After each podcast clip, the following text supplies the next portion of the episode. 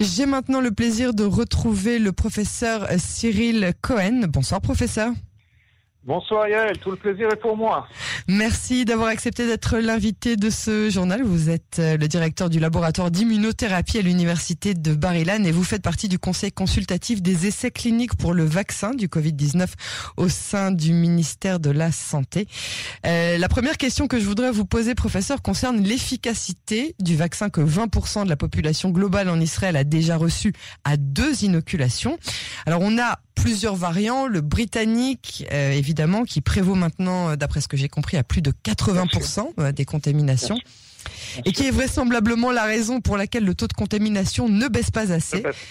Voilà, le variant sud-africain, les variants brésiliens et californiens, mais on apprend hier qu'une nouvelle mutation de ce variant britannique risque de remettre en cause l'efficacité des vaccins de technologie RNA comme Pfizer et Moderna. Qu'est-ce qu'on doit en penser?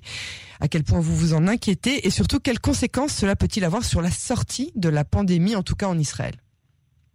Écoutez, euh, il faut il faut mettre les choses dans leur contexte. La, question des mutations, en fait, elle est, elle est très, je dirais, euh, elle, elle, est évidente pour nous en, en, tant que personnes qui nous occupons, vous savez, de biologie, de médecine, d'immunologie, de virologie, parce qu'en fait, ce virus, je vous le rappelle, il est apparu dans notre vie entre guillemets il y a à peu près un an. Il est apparu sur une forme qui était assez brute, directement de l'animal, transmis à l'homme. Et donc, il était évident que ce virus muterait de part et d'autre. Donc aujourd'hui, on reconnaît justement certains nouveaux variants et ces variants, en fait, ont, ont, ont, je dirais, ont été, se sont entraînés à mieux, malheureusement, à mieux nous infecter. Et donc, en fait, ce qui est très possible, de manière, je dirais, euh, euh, fortuite, c'est que si une mutation ok, apparaît dans un variant, dans un endroit, il y a de fortes chances que si elle a été sélectionnée parce qu'elle est plus forte, elle apparaîtra aussi dans une autre région du monde. Et en fait, c'est ce que l'on a vu aujourd'hui euh, avec en Angleterre, enfin pas aujourd'hui, mais il y a, euh, je dirais, euh, deux jours. Lorsqu'ils ont analysé à peu près 200 000 souches du variant britannique, eh bien, ils ont découvert qu'il y a un nouveau variant mixte entre le britannique et le sud-africain. Il faut dire qu'en fait, il rappelle beaucoup le sud-africain parce que le sud-africain contient la mutation britannique. D'accord. Donc, donc, c'est un mélange des deux et euh, une espèce de de de d'hybride. D'hybride. Voilà.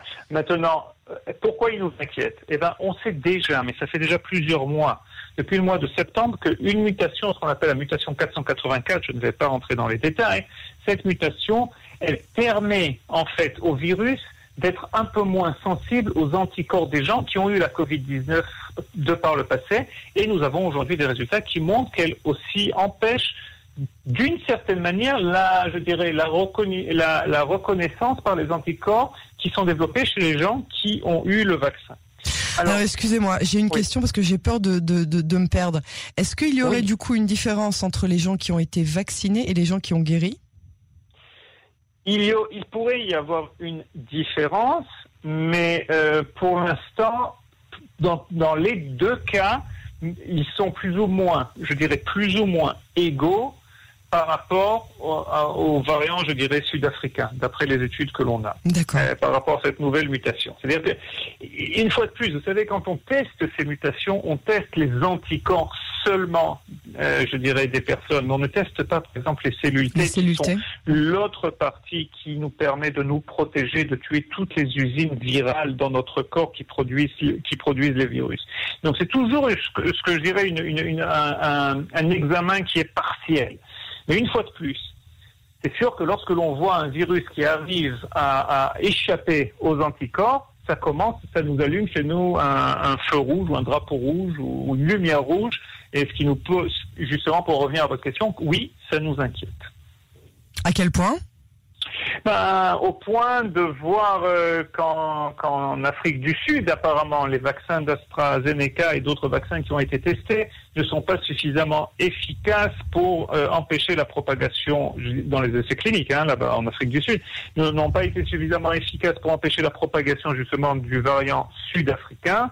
Et donc, ce qui nous pousse, comme il a été annoncé plusieurs fois cette semaine, qui nous pousse à en fait euh, euh, euh, vouloir développer des nouveaux vaccins ou du moins comme on le fait pour la grippe, je ne connais pas le mot en, français, une mise à jour. Oui, c'est une mise à jour, une mise à jour du vaccin. D'accord.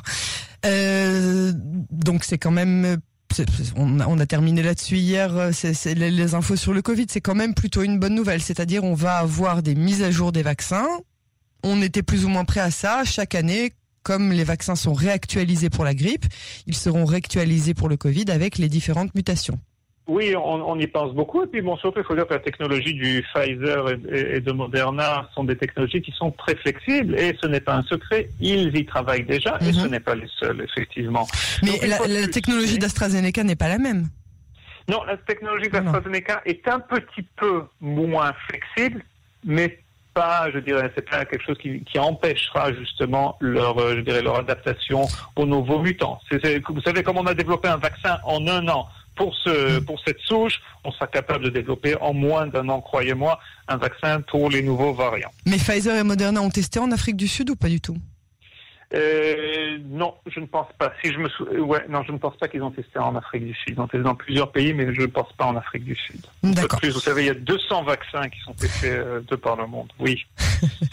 euh, professeur, les écoles vont vraisemblablement reprendre pour les petits de la maternelle au CM1 et pour les premières terminales des dimanches. Est-ce qu'on doit s'attendre à une recrudescence de contamination comme à chaque déconfinement finalement, ou bien est-ce qu'on peut croire que cette fois la campagne de vaccination aura eu un, effet, qu'elle aura un peu stoppé la propagation du virus? Euh, ben, écoutez, je, je crois qu'il va falloir faire la part des choses ici et essayer d'expliquer, je crois, à, votre audience ce que, ce que l'on attend. Ce que l'on attend, c'est en fait notre but ultime aujourd'hui, dans, je dirais, dans le contexte de cette vaccination, c'est de désengorger les hôpitaux. C'est d'essayer justement de faire tomber ce nombre qui nous inquiète beaucoup, d'à peu près 1000, 1200, bon, il a commencé un peu à baisser. aujourd'hui, il a baissé 1104 personnes en état grave. De, patients en état euh, sévère et critique. Ça, ça, ça nous, ça nous inquiète beaucoup parce qu'en en fait, au bout du compte, c'est le plus important, ce sont les vies que l'on perd chaque jour. Donc c'est ça qui nous inquiète essentiellement. Mais d'un autre côté, les enfants ne sont pas vaccinés, ne seront pas vaccinés, bon, mis à part les 16-18 ans, et donc, ce que ça veut dire, puis je pense que vous le savez aussi, les maîtres, les, professeurs, hein, je veux dire, ne sont vaccinés qu'à une cinquantaine de pourcents. Et donc, ce que ça veut dire, c'est que oui, il y a des chances que l'on entende une fois de plus des écoles qui vont devoir être peut-être fermées, peut-être pas, je ne sais pas. Enfin, des écoles où il y aura des cas, des cas contacts, des cas, des infections, etc. Cela ne m'inquiète pas, je dirais entre guillemets, outre mesure, parce qu'on n'a plus le choix aujourd'hui. On ne peut plus rester et tout fermer. Et donc, ce qui arrivera, je vous le dis sincèrement, c'est qu'on aura des journées avec beaucoup de cas, comme on le voit dans les milliers. Mais d'un autre côté, mon espoir, grâce au vaccin, c'est qu'on puisse faire tomber ce chiffre de malades graves. Et je vous le dis, on n'a pas encore la preuve. Une fois de plus, je ne dis pas que ça empêche ou je ne dis pas que ça empêche pas. Nous n'avons tout simplement pas la preuve au niveau scientifique que le vaccin empêche la propagation du virus. Le vaccin protège des effets graves du virus, des symptômes graves du virus. Ça, on le sait. Mais on ne sait pas encore s'il empêche la propagation. Donc, vous savez. Qu'est-ce qui va permettre qu'on le sache? Ah ben ça, ça va nous prendre un peu de temps parce qu'en en fait, il y a deux manières, je dirais, de, de, déterminer ça. C'est soit on prend un groupe de personnes qui sont monitorées, qui sont en fait suivies tous les jours avec des tests euh, PCR pour voir s'ils ont attrapé le virus ou pas et s'ils l'ont refilé, par exemple, aux membres de leur famille qui sont vaccinés, qui ne sont pas vaccinés, etc.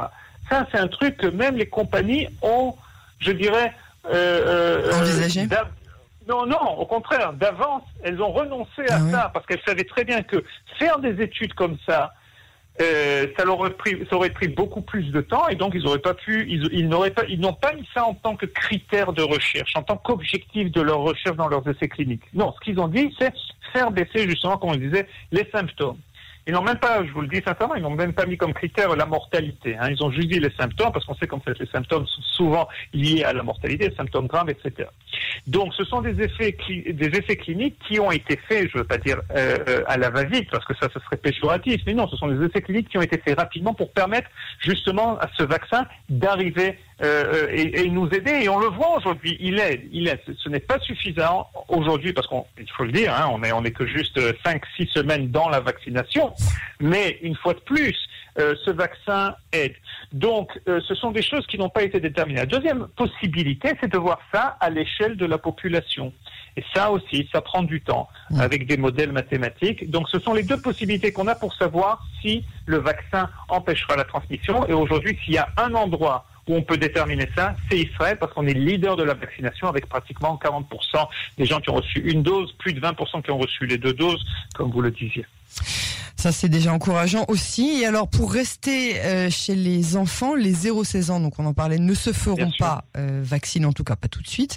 Euh, ça En implique, voilà, ça Oui. implique que les, les, les gestes barrières, le port du masque, la distanciation sociale restent omniprésents euh, pendant encore longtemps. Le taux ciblé euh, d'immunité collective a augmenté, puisqu'on parlait de 60 ou 70% à l'époque où il y avait la souche primaire, mais maintenant qu'on a tous les variants, on parle plus de 80-90% euh, depuis l'apparition des variants. Est-ce qu'on ne pouvait pas anticiper toutes ces mutations? Et on pouvait, entre guillemets, anticiper de manière théorique. Il y a aussi des travaux qui ont été faits, je dirais, en laboratoire. euh, on, on le savait déjà, hein, je veux dire, de- depuis le mois de septembre. Vous savez, je ne veux pas faire peur, mais on est au courant de 400, euh, 4000 à peu près mutations possibles, euh, etc. Mais etc. pas de celles dont on n'est pas encore au courant, c'est ça? Oui, mais bon, il faut, il faut comprendre, c'est pas, ce n'est pas chaque mutation qui a un effet biologique au niveau de la population. Ça aussi, il faut le comprendre. C'est en fait, qu'est-ce qui arrive avec ces mutations que l'on voit aujourd'hui? C'est que, imaginez, vous, vous avez la souche originelle, ben, on va dire, vous avez par exemple un R à peu près de 2, de 2. Et moi, j'ai un R0, un taux de reproduction de 3 avec mon virus variant, par exemple, le, le britannique. Enfin, le britannique, il est plus que ça, hein, il est 5 à peu près. Donc, en fait, ce qui arrive, c'est que moi, je vais infecter trois personnes, vous, vous allez infecter deux personnes, et après, à la prochaine génération, vous, les deux personnes chez vous auront infecté quatre personnes, et moi, neuf personnes. Mais si on continue ça après, disons, quatre générations, chez vous, il y aura 16 personnes infectées, mais dans mon cas, il y aura 81 personnes infectées, donc cinq fois plus. Et c'est exponentiel. Donc, au bout du compte, après quelques générations, après quelques semaines, on voit en fait que mon variant domine la population et c'est comme ça en fait qu'on commence à c'est comme ça qu'on arrive à comprendre qu'un variant, une mutation ou certaines mutations, parce que le variant par exemple britannique et, et sud-africain ont une vingtaine de mutations dans le génome euh, euh, du virus, c'est comme ça qu'on arrive à comprendre que ces, euh, ces, ces variants ou ces mutations ont un effet sur le variant qui justement domine au niveau de la population. Donc, vous savez, on, on- on s'y attend, on s'attend, on s'attend à ce qu'il y ait aussi encore un nouveau variant. Mais euh, il faut rester optimiste. Il faut rester optimiste. Euh, Une dernière question avec les quelques Bien instants sûr. qui nous restent, euh, une question un petit peu plus générale. On était censé être Bien sûr. déconfinés la semaine dernière, puis finalement, euh, vendredi 7h du matin, le gouvernement envisage et préférerait même nous laisser encore confinés jusqu'à dimanche matin. On attend que la contamination baisse et rien ne se passe. Est-ce que c'est ces 48 heures qui vont vraiment changer la donne, à votre avis?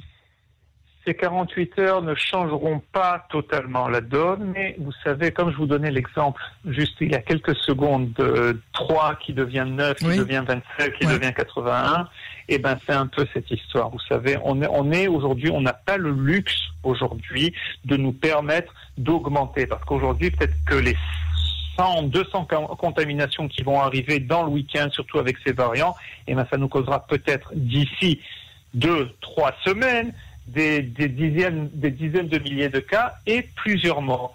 Donc, je vous avoue sincèrement, le gros problème que l'on a aujourd'hui, c'est pas un jour de plus ou un jour de moins. Le gros problème, c'est la discipline et la confiance dans le gouvernement, la confiance en fait dans euh, euh, les- les autorités qui nous demandent de respecter les gestes barrières. Ça, c'est le gros problème qu'on a, surtout dans certains secteurs, quand on voit les mariages, les enterrements, les manifestations, etc.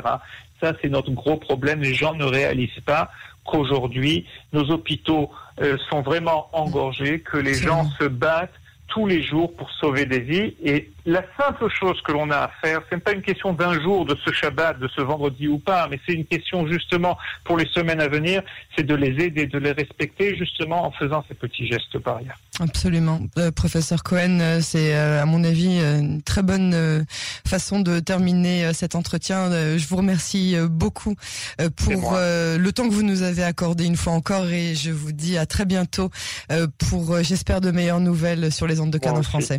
Moi aussi, bonne soirée. Bonne soirée, au revoir.